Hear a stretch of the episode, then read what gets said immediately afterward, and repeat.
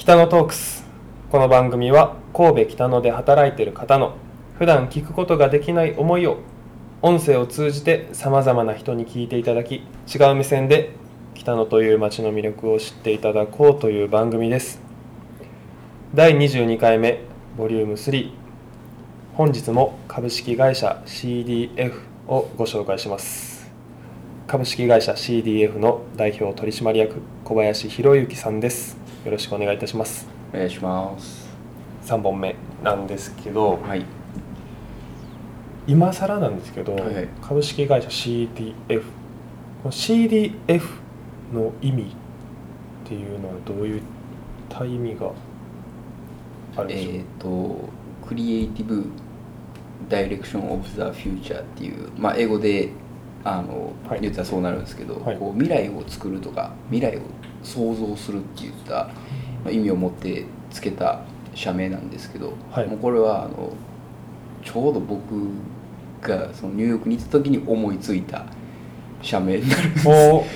ういろんな意味でこうどあの思いのこもったうん。社名になってますね。こうなたまたま浮かんだんですけどその時は。うーん。こうなんかこうそれこそもう歩いてる時とかだったと思うんですけどそんなに。なんかこれがいいみたいなのはい。が突然、まあ、降ってきたって言ったら変ですけど、うん。こうなんか頭の中に浮かんでこれだみたいな。もうそれをもうずっとあの自分の胸に秘めて、うん。あの もう忘れないようにしようぐらいのメモを残すぐらいの勢いでってことですね、はうーん。これだみたいな。ちょっと長いかなとかも思ったんですけど、でもなんていうんですかね自分の頭の中で思いついたのがそれだったんで、まあそう未来にこう何かを残せたりとかなん。ですかね未来のことをイメージしてつけた感じはうんうん。ありますね。今やってる事業でどういったふうに今後未来に残していきたいっていうイメージはありますか、今後はまあこう写真っていったものがこうやっぱり未来にもなんですか残せたりとかこう過去にも残ったりとかちょっと面白いものだなって、まあ、私は考えてるんですけどはい。こうふとした時に自分の5歳ぐらいの時の写真を見たりとか自分が0歳の時とかもそうですし結婚してから何ですかこう30年経ちましたとかはい。っていう時にこうふと見返すとこうその時のなんていうんですか記憶とかってすごく蘇りません？やっぱり。そうですね蘇りますね、ですごいこうなんか自分が歩んできたルーツが分かるというかあ僕こんな顔してたんだとか例えばもう3歳とか5歳の時うん、はい、あこんな顔してたんだとか。うん。で今23になったけど顔変わってへんやんけとか、はい。であるじゃないですか。そういうのってこうやっぱいろんな人がなんですか持ってる思いとかその当時こんなことしてたとかこんな服着てたとかこんな髪型だったとかっていうのものが残るものって僕は写真とか動画だと思ってるんですね。うん。だ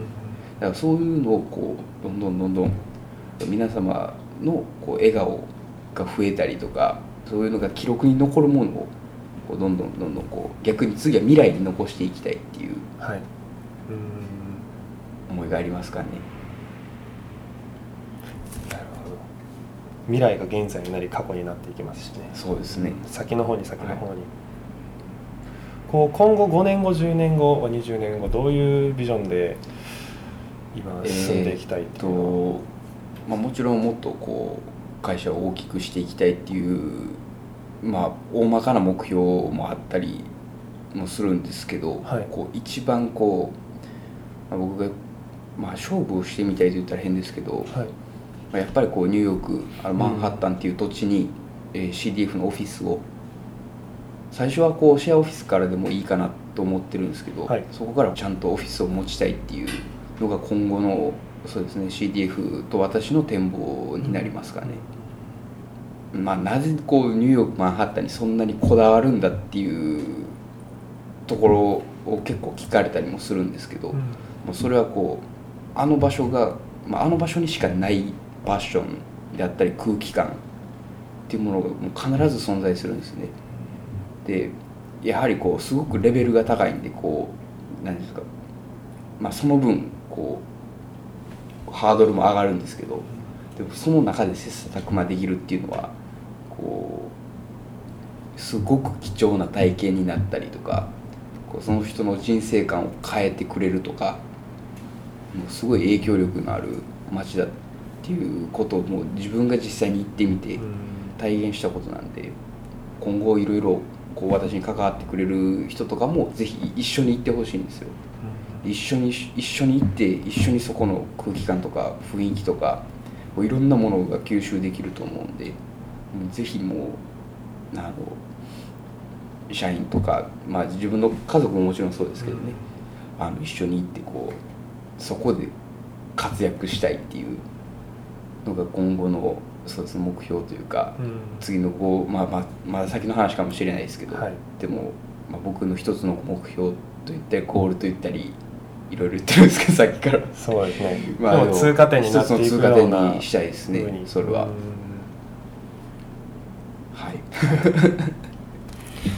めっちゃいいですね。すごいですね。なんかもう全てできてしまった感が今あるんですけど。はい。じゃあそうですね。最後にはい。一言はい。お伺いしたいんですけど、はい。幸せってどういう時に感じます幸せですかか？はい。結構難しいですね。幸せああこうベタかもしれないんですけどこうなんていうんですかね笑ってくれてるとかこう人の笑顔を見た時ですかね。まあお仕事だったりしたらこうそれがお客様になりますしこうなんていうんですかね。